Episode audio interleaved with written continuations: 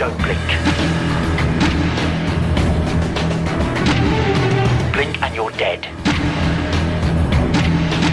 Don't turn your back. Don't look away. And don't blink.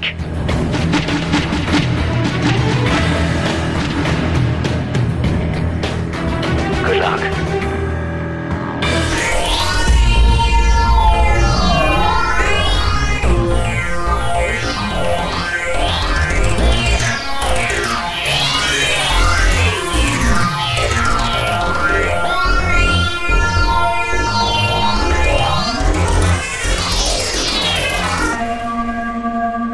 Hallo und herzlich willkommen zum Dr. Who Podcast. Hallo Kolja. Hallo Raphael. Wir haben zwar heute nur eine Folge zu besprechen, aber noch so ein paar Sachen am Rande des Weges. Für die Leute, die uns nicht runterladen können und darum auch nicht hören können, was sehr unsinnig ist, weil ich das dann jetzt hier im Podcast vortrage, den die Leute nicht hören können. Aber, aber vielleicht es könnten ja Leute dann weiter sagen, die es gehört haben. Du, ich hab da was heute gehört. Genau, für genau diese Leute oder die Leute, die uns sehr gerne hören. Die Episoden aus dem Jahre 2006 gibt es jetzt bei uns zu bestellen auf CD und zwar in einer schönen DVD-Hülle mit einem schönen DVD-Cover und einer schön gelabelten CD. Für das Cover der DVD-Hülle vielen Dank an Oliver, der uns das schon ach, vor etlichen Wochen zugeschickt hat. Wenn jemand Interesse an besagter CD hat, auf der sich die Folgen Nummer 1 Two Earthly Children bis zur Folge 22 The Runaway Year befinden, inklusive Bonusmaterial, wie ich erwähnen möchte, nämlich zum einen eine von uns fürs Live-Internetradio über Dr. Who produzierte Sendung und das Intro für Schlaflos in München Folge 394 und die Bayern 3 Pot Parade Nummer 49, in der der WhoCast vorgestellt wird und das alles natürlich in besserer Qualität, als ihr es runterladen könnt. Ja. High Quality. Genau. Also wer Interesse daran hat, eine E-Mail an info.hucast.de. Das Ganze geht zum Preis von 5 Euro an euch. Dann, wo wir gerade beim Thema kommerzielle Ausnutzung eines freien Internet-Podcastes sind, wir haben jetzt...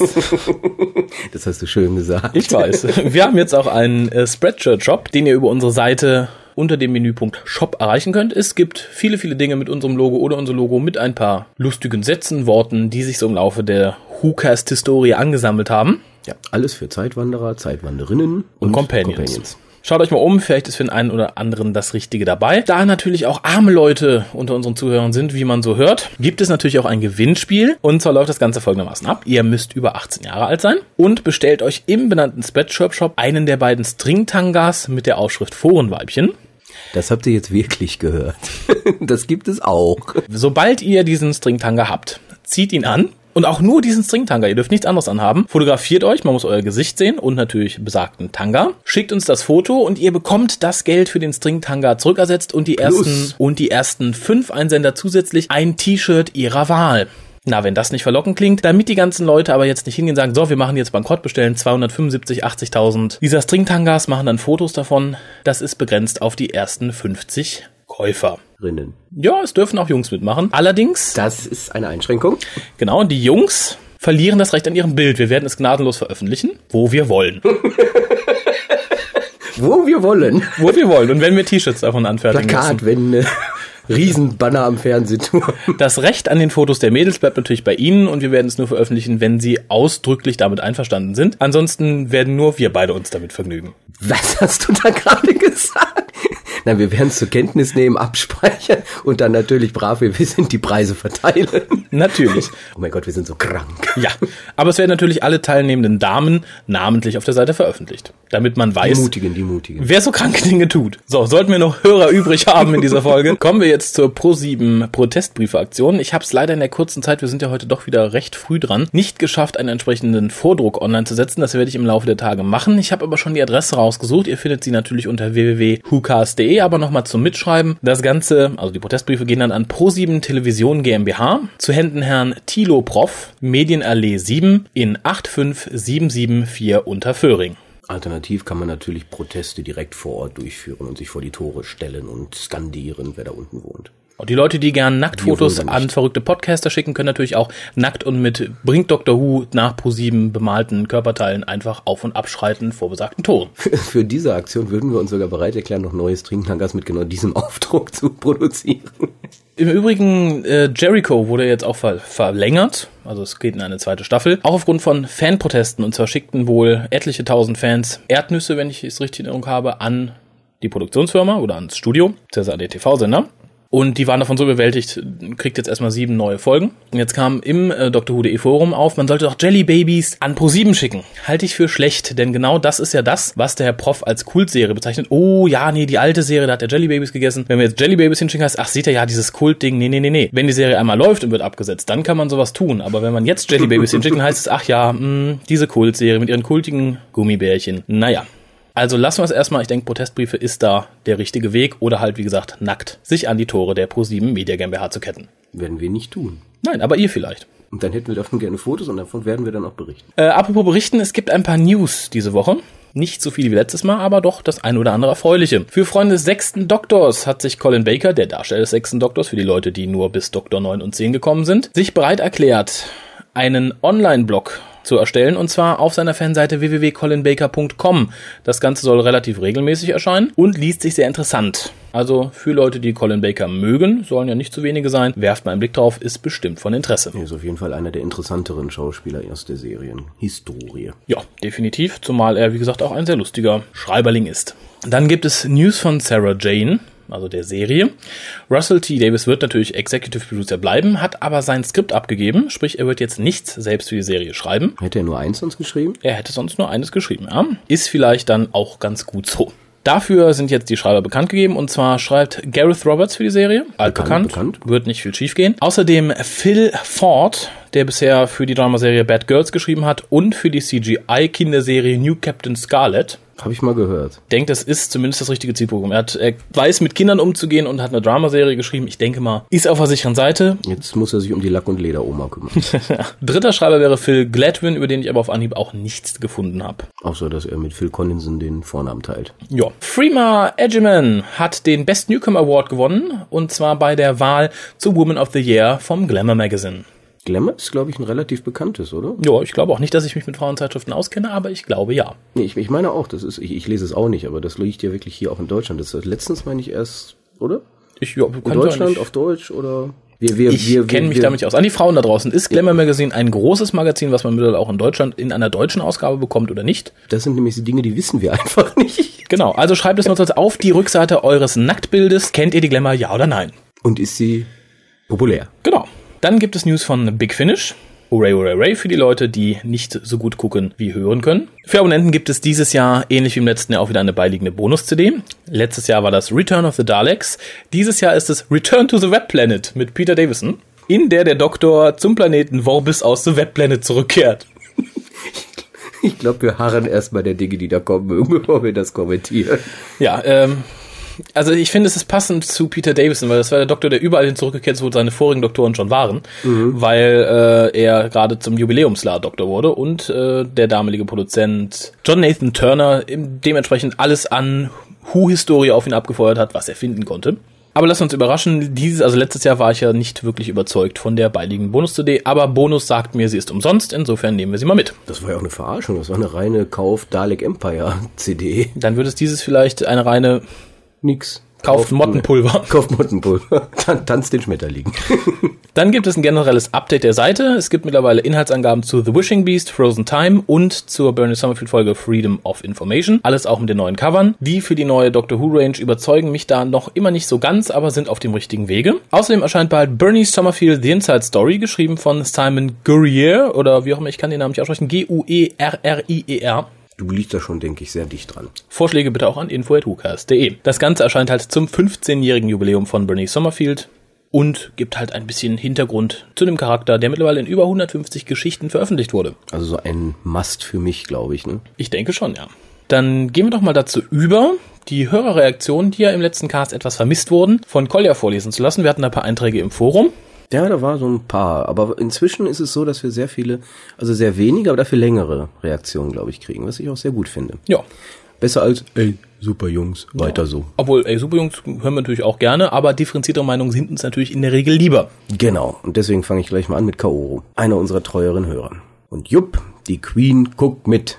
Ich kann mich an eine News erinnern, die kurz nach der Eccleston-Staffel auftauchte, die besagte, dass die BBC für sie persönlich Doctor Who DVDs presst. Wie der Laden das angeblich immer einmal im Jahr mit den Lieblingssendungen der Windsors macht, damit die während des Landhausurlaubs was zu gucken haben. Oder so. Außerdem meinte sie in einer Pressemitteilung, dass sie sämtliche Folgen aller Doktoren gesehen hätte und sie Christopher Eccleston zu den Besten zählt. Wenn ich mich richtig erinnere, gab es auch mal irgendwann so eine Klatschnachricht, Schrägstrich Anekdote, die davon handelte, dass die Queen sich mörderisch darüber aufregte, dass George W. Bush es gewagt hat, sie während einer EastEnders-Episode anzurufen. Die Frau ist halt ein echtes Fangirl und verbringt die Abende bestimmt damit, im Internet Nine Rose Shippers Fix aufzuspüren.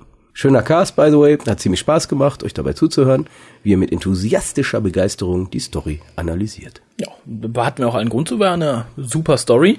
Aber noch einmal die Warnung an ProSieben. Die Queen ist Dr. Who-Fan. Könnt ihr es euch wirklich leisten? Ist Dresden nicht schön, so wie es ist? Vielleicht auch eine Warnung an die Bundesregierung. Wollt ihr zulassen, dass ProSieben für einen neuen Weltkrieg verantwortlich ist? Ich denke nicht. Wer hat uns denn noch geschrieben? Ja, Auslöser. Erster Weltkrieg, Attentat, ja, Ermordung, österreichischen Dingens, dritter Weltkrieg, Pro 7 sendet nicht den Doktor. Oh mein Gott. Ja, wobei ich möchte hier noch hinzufügen, ähm, wir haben natürlich ähm, Human Nature so weit es geht analysiert, aber da waren noch so viele Punkte, die offen blieben, wie uns auch im Nachhinein nochmal durch den Kopf gingen, die wir hätten bringen wollen, aber wir wollten ja nicht den Senderahmen von drei Stunden sprengen. Ja, Vielleicht denke, machen wir mal eine Extended Edition. Ja, ich denke, ähnlich wie Human Nature das Problem hatte, nicht mit einem Zweiteiler auskommen zu können, hatten auch wir das Problem, nicht mit einer 50-Minuten-Folge auskommen zu können, aber es zu wollen. Ja, wir haben es gewollt, wir haben es getan. Kommen wir nun zu Genome Inc. Zu dem Pro7 Interview. Ich finde das klasse, dass ihr jetzt eine Fankampagne für Doctor Who startet. Eure Hinweise, was Jericho angeht, stimmen nun nicht ganz. Jetzt gibt er hier drei Links an. Ähm, kann man ja im Forum nachlesen. Ja. Gerade der Hinweis, dass man nichts verpasst, stimmt im Fall von Jericho nicht. Ich finde, neben Heroes ist es die beste neue Serie der letzten US-Season gewesen. Gibt es eigentlich nur noch Serien mit ein Worttiteln? Heroes, Jericho, Jericho Prison Break. CSI. Prison Break ist ein Wort. Hausendü. Hausen, Hausendü. Hausendü. Hausendü. ähm, ich gebe ihm insofern recht, Jericho ist keine schlechte Serie, sie ist sehr gut. Allerdings machte sie das Ganze ein bisschen kaputt, dass sie so ohne richtiges Ende zum Staffelende eingestellt wurde, was sich ja jetzt erledigt hat. Wir haben zumindest sieben neue Folgen. Erdnüssen sei Dank. Ja, insofern lasse ich mich da überraschen, was noch kommt. Äh, es erinnert mich nur ein bisschen an eine Serie, die ich sehr gerne mochte, die aber dann auch sehr abrupt beendet wurde, nämlich die Serie John Doe. Sehr gute Serie, sehr gut geschrieben mit dem brillanten Dominic Purcell in der Hauptrolle, wurde dann aber auch durch ein sehr schlechtes Season Finale, beziehungsweise durch ein sehr offenes Season Finale beendet und nicht durch eine zweite Staffel fortgesetzt, äh, was in meinen Augen das für den Gelegenheitsgucker zu einer unnötigen Serie macht. Kann ich nicht zu sagen, ich habe Jericho bislang nicht verfolgt. Aber zu Kylie. Ich fand das echt klasse, wenn sie da mitspielen würde. Noch einer. zu RTD-Weggang. In den USA bezeichnet man den Posten als Showrunner. Ich bin sicher, dass es einen neuen geben wird. Und wie ihr ja auch schon gesagt habt. Ja. Äh, zur Folgenbesprechung. Geek ist doch schon lange kein Schimpfwort mehr. Also, die Kombination von zwei Story Arcs wäre gar nicht so verkehrt gewesen. Also mein Vorschlag. Es hätte auf jeden Fall die ersten Stories aufgewertet. Das Ganze wäre dann allerdings immer mehr Richtung Serial gewandelt. Das mit der Frage, warum er sich überhaupt versteckt hat, ist auch eine Frage, die ich mir gestellt habe und die mir auch die Folgenbesprechung keiner beantworten konnte. So, jetzt noch zu Martha. Ich hoffe ja, dass sie nicht in der vierten Staffel weiter dabei ist. Also ich finde, sie hat zwar in der Human Nature Folge ausnahmsweise mal gut gespielt, aber ich finde, sie ist einfach überflüssig. Sie trägt bisher nichts zur Serie bei und ich verstehe euch da nicht, dass ihr sie so gut findet. Das ist schnell erklärt. Sie ist eine wesentlich bessere Schauspielerin als Billy Piper. Ja, also rein vom Schauspielerischen auf jeden Fall. Das schon mal ja. Ja, und ähm, ich frage dich, was hat Billy Piper groß zu den Folgen beigetragen, außer im Großteil der Folgen arrogant neben dem Doktor zu chauffieren, wie sie es in der zweiten Staffel größtenteils getan hat. Ich erinnere da mit Schrecken an The Idiot's Lantern und in der ersten Staffel ist sie dem Doktor halt ähnlich wie Martha jetzt hinterhergerannt, nur mit weniger Erfolg. Ja, ich, ich sehe das ähnlich. Also zum einen, man muss ja erstmal trennen. Einmal Freema Edgeman als Schauspielerin und das andere mal Martha als Rolle, als Charakter. Also Freema würde ich auch sagen, grandiose Schauspielerin, zumindest was die Rolle betrifft. Ich kann, weiß jetzt nicht, ob sie noch eine zweite Rolle darstellen kann, keine Ahnung. Aber jedenfalls bisher finde ich sie begeistert ziemlich. Was die Rolle der Martha betrifft, ähm, ist sie im Gegensatz zu Rose innerhalb der letzten zwei Staffeln halt, sie ist halt ein Companion sie ist nicht Handlungsträger, wo man sagt, ja irgendwie mit Bad Wolf, das hat irgendwie was mit ihr zu tun oder dann ist sie irgendwie wie Charlie in der in den Audios plötzlich irgendwie so eine Zeit äh, Anomalie, Anomalie. Und ähm, ist natürlich gut und schön, dass man sowas mal gemacht hat, so ein ähm, Story Arc, Mini-Story Arc auf den Companion bezogen, aber das muss ja nicht wieder mit dem neuen Companion genau wieder passieren. Man muss also nicht wieder sagen, gut, wir machen jetzt den Companion zum neuen Zentrum, sondern kann man auch einfach mal wieder das ja tried and tested Format machen, Doktor Companion reisen durch die das Universum und haben Abenteuer. Ja. Und genau das ist Martha für mich und ich glaube auch für dich einfach ein richtig guter Companion, der nicht nervt, der nicht überflüssig ist und der auch unterhält. Ja, definitiv. Ich denke, das ist das Problem für viele neue Fans. Die haben halt jetzt einmal gesehen in der Staffel 1 und 2, oh, der Doktor und sein Companion, die haben was miteinander, wie aufregend und etc. pp. Das war nie wirklich Doctor Who und selbst dem hat man Rechnung getragen, indem man gesagt hat, Martha ist in den Doktor verliebt, aber unerwidert. Da hat man zusätzlich emotionales Handlungselement drin, was durchaus nicht verkehrt ist, aber auch nicht plattgewalzt werden muss. Und ich denke auch, Marthas Verhalten ist durchaus glaubwürdiger als das von Rose, die ja nichts anderes war als eine dumme Hauptschülerin, die Kleider verkauft. Mm, Das stimmt durchaus. Also ähm, das muss man sich auch mal wirklich mal wirklich so dann vor Augen führen. Wir haben da wirklich zwei völlig unterschiedliche Charaktere, wobei die eine durchaus glaubwürdiger rüberkommt als die andere, die vielleicht dadurch, dass sie mit dem Doktor gereist ist, ich spreche natürlich jetzt von Rose, ein bisschen offener für alles Mögliche geworden ist und sie wollten wohl zu einem kosmischen, weiß ich nicht, Verständnis bei ihr hinarbeiten, was aber aufgrund der Startsituation schon sehr schwierig ist. So, wohingegen das bei Martha gar nicht erst probiert wird, sondern man stellt sie einfach da als eine sehr intelligente junge Frau, die kurz davor war im Endeffekt im Arbeitsleben zu versacken und jetzt sozusagen nochmal Arbeit, Abenteuer erlebt, ohne groß eine Entwicklung durchmachen zu wollen zum überirdischen Wesen, der gar nicht mehr Mensch ist. Und das ist okay, ist einfach guter Companion, perfekt. Ja, definitiv. Schließe ich mich an. Haben wir noch Post? Äh, ist nicht mehr viel. Ha, und ich sag noch hier lange Zuschriften, jetzt Ja. sehe ich gerade den letzten. Snufkin. Darf ich das sagen? Okay. Pro 7 ist einfach scheiße. Es ist ein Zitat. Ja, ja, Zitate Zitat. in der Sendung äh, spiegeln nicht die Meinung der Moderatoren wider. Ja, hätten wir Oder das vorher vielleicht doch. sagen müssen. Lost haben sie auch Mystery Montag mäßig vermarkten wollen und dann ließ irgendwie zusammen mit dem blöden Märchenscheiß und dem Spiel bla. Dem was? Märchenscheiß, Ja. die Märchenstunde Ja. und Spiel bla. Was ist denn Spiel? Ich weiß nicht, war das vielleicht das, wo hier der äh, Oli P. und der eine, die haben diese Spielshows doch, war das das vielleicht? Ich habe keine Ahnung. So Sendungen verfolge ich in der Regel nicht. Ich glaube, die waren irgendwie montags um neun oder so. Ist ja auch, ja, ist ja nicht der Lost, Lost Cast hier. Aber es wird langsam zum Jericho-Cast und es geht weiter. Jericho soll aber echt super sein und es gibt gerade irgendwelche Kampagnen, um Jericho zumindest zu einem Abschluss zu bringen oder auf einen anderen Sender zu verschieben. Ja, die ja funktioniert haben, wie man gehört hat. Wow, der Baines, Fragezeichen im Sinne von schreibt er sich so, war ja mal so krass. Ich habe den erst gar nicht erkannt im Confidential. Da sah der so lieb und nett und ganz anders aus. Von mir aus kann der auch ruhig noch ein paar Mal kommen. Oh mein Gott, jetzt weiß ich auch, woher ich den- kenne. Ich habe gerade auf IMDB nachgeschaut und der spielt ja in Robin Hood mit. Gosh, ich habe den gar nicht erkannt. Na, das spricht ja wohl für den Schauspieler. Jetzt bin ich aber fertig. Böser Doktor, böser Doktor. I'm not a forgiving man, hat er gesagt. Ja, ja, ja, ja, ja, ja, ja, ja, ja, steht da so. Tut mir leid. Nö, ist ja, ist ja okay. Ich bin ein wenig excited. Laughing out loud. Ed John Smith. Aber mir kam es immer so vor, als wäre aber John Smith schon teilig der Doktor. Weil gerade das ein bisschen verwirrte, die Frisur, seine Gedankengänge, manchmal kam mir schon doktorisch vor. Also so wie wenn man eben den Doktorteil des Doktors wegnimmt, das, was er als Doktor gelernt hat, was er durchlebt hat und so weiter, und die Grundzüge seines Charakters nimmt und dann darauf aufbaut. Ist das verständlich? Irgendwo ja, aber ich äh, denke nicht, dass es in Human Nature so abgelaufen ist. Also es wird im Buch auch diverse Mal angedeutet, dass halt der Charakter des Doktors so als Schatten noch irgendwo immanent in John Smith vorhanden ist. Allerdings ist tatsächlich die Umwandlung komplett vollzogen. Ja, wie, ich denke mal, der Doktor steckt in diesem Sinne in jedem Menschen irgendwo drin, aber man muss den Mut haben, Den das- Doktor den rauszulassen. Doktor rauszulassen. Ich, denke mal, das ist auch eine der Messages gewesen halt, dass er als äh, Mensch so mutig war und gesagt hat, ich bringe mich um und lass den Doktor leben. Und ähm, ja, dementsprechend, äh, wie jeder kann heldenhaft wie der Doktor sein. Man muss dafür nicht durch Raum und Zeit reisen können. Das ist, das macht ihn ja nicht aus, sondern es macht ihn halt aus, dass er auch mal ja nicht prominente äh, Entscheidungen treffen kann. Ja, sehr wohl, sehr wohl. Einen haben wir noch. Zwei haben wir noch. Oh, mon Dieu. Yes, Marvin Quersumme 6 schreibt, beziehungsweise Schrub, um jemanden zu zitieren. Mir haben ein bisschen die Hörerreaktionen gefehlt. Aber ansonsten eine schöne Folgenbesprechung. Ich kenne zwar das Buch nicht, aber habe jetzt doch eine gute Vorstellung davon. Schade, dass das Martha wird gefeuert Gerücht nicht wahr ist. Ich fand, dass sie im letzten Zweiteiler viel zu viel rumgejammert hat. Sie musste diesmal gezwungenermaßen Initiative ergreifen und hat sich die meiste Zeit beschwert, dass der Doktor nicht da ist. Bis auf die Schlussszene, in der sie ihre Liebe gesteht, fand ich sie diesmal ziemlich nervig.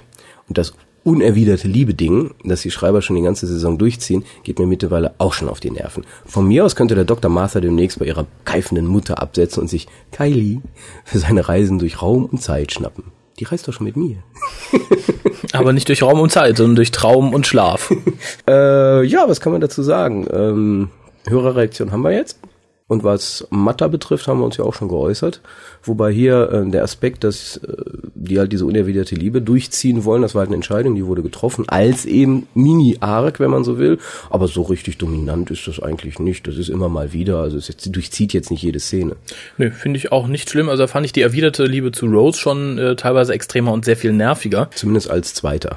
Als Eccleston war es dann, denke ich, okay. Ich denke mal schon, aber als Schritt zurück zu einem Companion, der halt so emotional basisch keine näheren Kontakt zum Doktor pflegen möchte, finde ich durchaus in Ordnung. Also ich finde, es ist ein nettes Zwischenspiel, was vielleicht auch an einer anderen Stelle storymäßig verarbeitet werden sollte und sei es nur durch eine Trennung der beiden dann zum Staffel 4 Ende oder ähnliches. Aber ansonsten habe ich nichts dagegen. Ja, auch die, äh, wo er halt meint, dass sie sich die ganze Zeit beschwert, dass der Doktor nicht da ist, sie musste, das ist wie, das sie ist Benny in der Folge halt. Und Benny ist da genauso in der, weil sie beschwert sich halt auch, dass der Doktor da einfach Urlaub macht und ihr alles überlässt und sie ist da wesentlich aktiver noch, die muss dann auch äh, gegen verschiedene Außerirdische dann kämpfen und ich weiß nicht was alles, also hat eine mega lange Eigenhandlung und äh, ja, die beschwert sich auch ziemlich, also in dem Sinne ist das schon okay, das entspricht genau dem, was rüberkommen sollte halt. Einfach um zu zeigen, wenn der Doktor nicht da ist, wird's schwierig. Ja, zumal ich mich frage, was Marvin Personex tun würde, wenn er der Family of Blood gegenüberstände und wüsste, oh, der Metzger nebenan, das ist ja der Doktor, der sollte jetzt und könnte was gegen die tun, aber jetzt muss ich das tun. Ich glaube, da würde er sich auch beschweren. Ja, und der fällt dann lieber verliebt irgendwelche Treppen runter und nicht wegen mir. Das kommt Genau. ja dann auch noch hinzu. Also in dem Sinn ist das, glaube ich, sogar noch glaubwürdiger als bei Benny. Wobei ich jetzt natürlich nicht Marvin Personex eine Affäre mit seinem Metzger nachsagen möchte. Aber kommen wir zur letzten Hörerreaktion, die uns dann auch direkt, denke ich, in unser Review zu Blink führen wird. Ja, das ist das Thema kürzere Reaktion, nämlich von Ben. Und hat Stephen Moffat eurer Meinung nach es bestanden? Ich würde sagen, ja. Jupp. Ja, ich würde sagen, Steven Moffat hat's bestanden. Die Low-Budget-Folge gehört mit zu den besten der Staffel, was man bisher nicht sagen konnte. Wobei ich bei Boomtown immer noch der Meinung bin, dass es eine ausgezeichnete Folge war. Da gehen unsere Meinungen etwas auseinander. Nicht nur unsere, die Intelligenteren finden halt Boomtown sehr gut. Die Gelegenheitsschauer denken, oh, wie langweilig. Aber Blink schafft es tatsächlich, den Bogen zu schlagen von einer Billigfolge, in Anführungszeichen, in der der Doktor halt nicht sehr viel partizipiert im Sinne von David Tennant ist am Set, zu einer wirklich exzellenten Folge, möchte ich sagen. Kann ich kurz nochmal eingreifen? Ja, weil bitte. Boomtown nochmal ganz kurz. Das ist für mich übrigens eines der negativsten Rose-Beispiele.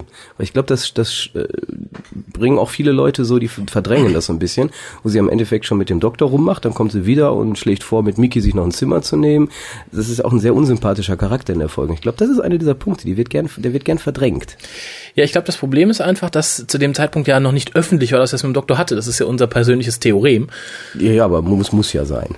Natürlich. Ja, aber selbst wenn, das war ja dieses Jahr, sie kommt und geht, wann sie will und wenn sie halt da ist, dann soll Mickey springen. Also ich glaube schon, dass, das ist meine Meinung, dass viele das verdrängen, dass die nur diese tolle Rose im Hinterkopf haben Nein, das und das gar nicht, weil wenn sie, die sehen nur Martha mit ein, zwei schlechten Eigenschaften, stellen daneben ihre idealisierte Rose, die aber auch ihre Schattenseiten hat und zwar nicht zu wenig. Die werden dann aber verdrängt, habe ich, habe ich so das Gefühl, da müssen wir mal abwarten. Ja, nö, kann durchaus stimmen. Das wurde da das erste Mal zumindest auch von Mickey offen gesagt, dass sie sich äh, ziemlich mies verhält. Ich persönlich fand ja schon in der Pilotfolge Rose, dass sie ziemlich scheiße ist, ihren Freund einfach so sitzen zu lassen, der ihr ja bis dahin immer gut genug war. Aber schlagen wir den Bogen eben wieder zu Blink. Ja.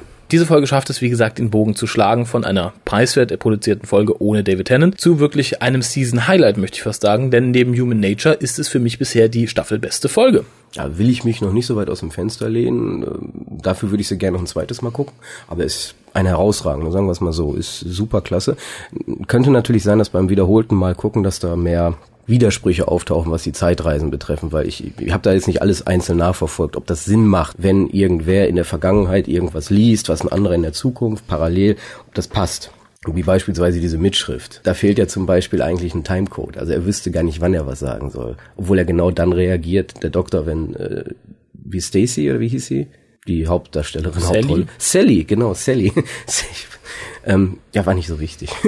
ähm, wenn sie, genau wenn sie was sagt, antwortet er. Und das ist natürlich in dem Moment, wo du nur ein geschriebenes Textdokument hast, ein bisschen, das sind so Kleinigkeiten. Ich denke, da bricht dann die Folge auch so ein bisschen zusammen. Aber ähm, für einmaliges Gucken herausragend, auf jeden Fall. Ja, also zu, zu, der, zu dem Time muss ich sagen, ich fand, es passte schon irgendwo, zumal man im Vorfeld immer schon Schnipsel gesehen hat, der Doktor halt genau das sagt und sie passt es halt dann dementsprechend mit Frage und Geschwindigkeit an, was ja auch, er weiß ja, in welcher Situation sie sich das Ding angucken wird, insofern kann er ja nachvollziehen, wie das Ganze, ist sie aufgeregt, redet sie schnell, redet sie langsam und so weiter und so fort. Ich denke, das größte Problem an dieser Zeitreise-Geschichte ist einfach die äh, Nachricht hinter der Tapete. Zum Beispiel. Mit dem bück dich, bück dich. Das hätte man eingehender erklären sollen. Das wäre aber auch der einzige Negativpunkt, der mir zu dieser Folge einfallen würde. Das Casting war ausgezeichnet. Ich finde, wir haben hier die schönste Hauptdarstellerin bisher in Doctor Who sie sticht auch Martha bei weitem aus und sie wäre eine der Personen, von der ich hoffe, dass sie sich ein Forenweibchen Stringtanga bestellt. Vielleicht kannst du ihr so ein Fan-Mail schreiben und dir sagen, ich habe hier was für dich. Ich, ich du kriegst auch das Geld wieder. Geschenk für dich. Ja, aber du musst erst bezahlen. Ich schick's dir schon mal. Und falls du dich, ich glaube nicht, dass wir das tun sollten. Ich glaube auch nicht. Aber wie gesagt, das Nein, Casting, aber das ist eine sehr gut aussehende Frau, gebe ich ja zu. Ja, und im Gegensatz zu Love and Monsters war das Casting diesmal auch insgesamt sehr gut. Mir war keiner der Charaktere wirklich unsympathisch. Ja, ich denke, vom Potenzial her wäre da dieser äh, alleingelassene Bruder äh, Totalausfall gewesen, aber eben nicht. Also ja, das war gut. Also rein optisch äh, erinnerte er doch ein bisschen an das Comichafte von Love and Monsters, wurde aber durch sein Handeln und durch, ich sag mal, seine Background-Story im Sinne von ich bin ein verrückter DVD-Gucker relativ gut erklärt und auch weggemacht. Alles mal eine ganz toll durchdachte Story. Super spannend und auch gerade fun sie funktioniert gerade sehr gut, weil der Doktor nicht dabei ist. Ich glaube, wenn die Doktor lastiger geworden wäre, wäre sie nicht so schön gewesen. Ja, ich, ich versuche trotzdem mal die negativen Seiten. Warum wurde denn ihre WG-Genossin die mit ihrem nackten Bruder schläft, aber muss man nicht drüber nachdenken, ähm, in das Jahr 1200 Schlag mich tot versetzt. 1920. 1920, genau. Der Doktor wiederum 1969 und genauso auch der Polizist. Das war Glück, sagt der Doktor nämlich auch zum Schwarzen, dass der sehr viel Glück gehabt hat, dass er im selben Zeitalter wie der Doktor gelandet ist. Das ist sehr... Ähm es ist ein Zufall, aber wäre jetzt 1956 ausgekommen, hätte der Doktor ihn halt irgendwie ausfindig gemacht. Ja, ich wollte es halt nur andeuten. Also da wenn es eine längere Folge gewesen wäre, hätte man mehr erwarten müssen an Erklärung. Ich denke, Dinge. man hätte eine längere Folge daraus machen sollen, um halt tatsächlich diese Erklärung einzufügen, weil ich denke, es macht mit der entsprechenden Erklärung durchaus mehr Sinn. Gerade zu dieser Erklärung, die Monster dieser Folge fand ich ausgesprochen gut. Ich dachte, sie erinnern fast ein bisschen an das unsichtbare Raumschiff von Douglas Adams, denen sie nähern sich von Energie, die da gewesen sein könnte.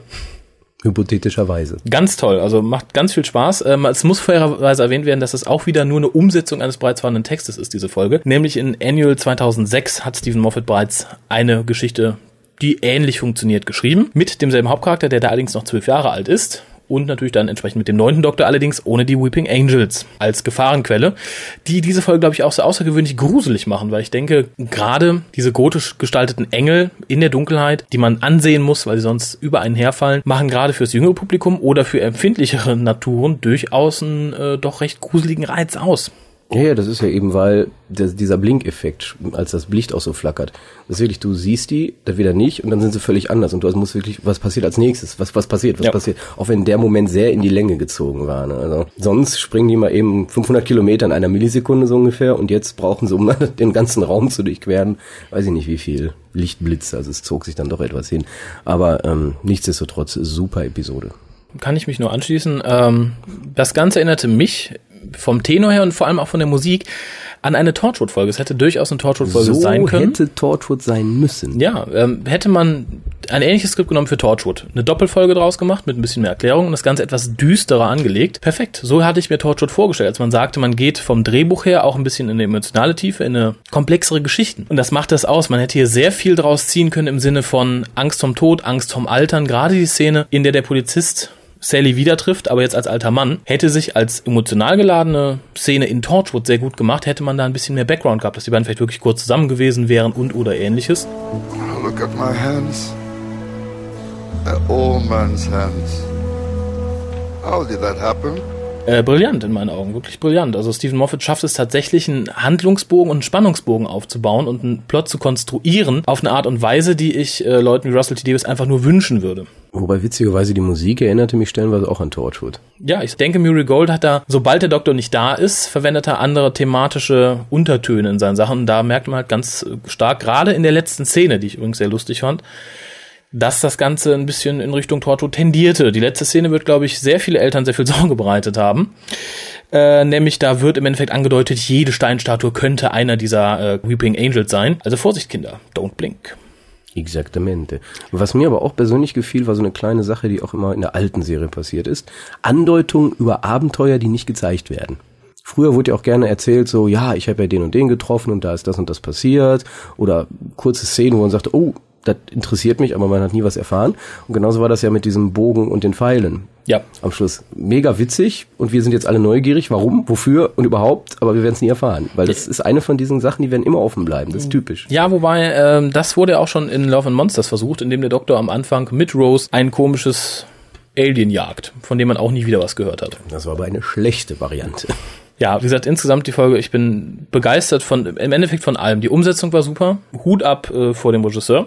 Die Musik war klasse, Schauspieler waren klasse. Kameraführung, Licht, Gerade das Sounddesign. Licht ist Sounddesign sehr- war auch super. Äh, schön war auch die Szene in der TARDIS selbst, die dann ohne ihre Passagiere dematerialisiert und die beiden dann zurücklässt. Hat mir insgesamt auch sehr gut gefallen, äh, auch wenn du, glaube ich, die Szene mit der Disk ein bisschen kitschig fandest, oder? Ja, die war wieder ein bisschen kitschig. Das Ja, aber das war, ist- das, das war, weiß ich nicht, das ist so ein bisschen mehr wie Sylph gewesen. Also Sylph hätte, also der siebte Doktor hätte halt alles so hingekriegt, dass genau am Schluss eine Sache da kulminiert ist und ich weiß nicht, der, der zehnte Doktor, der ist zu chaotisch und zu spontan manchmal, als dass er wirklich über x Jahre hinweg sowas planen würde und genau wüsste. Und dann sind die mit der DVD, mit allen Extras in der, Ta der hat sich darauf verlassen, dass der die mitnimmt.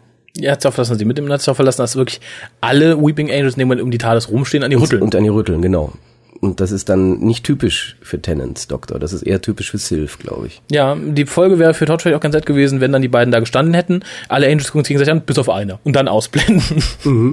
wäre traurig gewesen. Aber wie gesagt, ich fand doch auch, dass, dass den Tod der Menschen, die der, den der Doktor ja wirklich selbst als sehr gnadenvollen Tod beschreibt, indem die einfach in die Vergangenheit versetzt werden, eigentlich nicht verkehrt, weil es wurde gezeigt, dass beide Personen, die wir da persönlich in Anführungszeichen kannten, zwar ausgelöscht aus dieser Zeit waren, aber ein sehr glückliches Leben geführt haben. Sowohl die Freundin von Sally, Mrs. Nightingale, hat dann sehr glücklich einen Schäfer geheiratet. Die Szene war übrigens auch super komisch.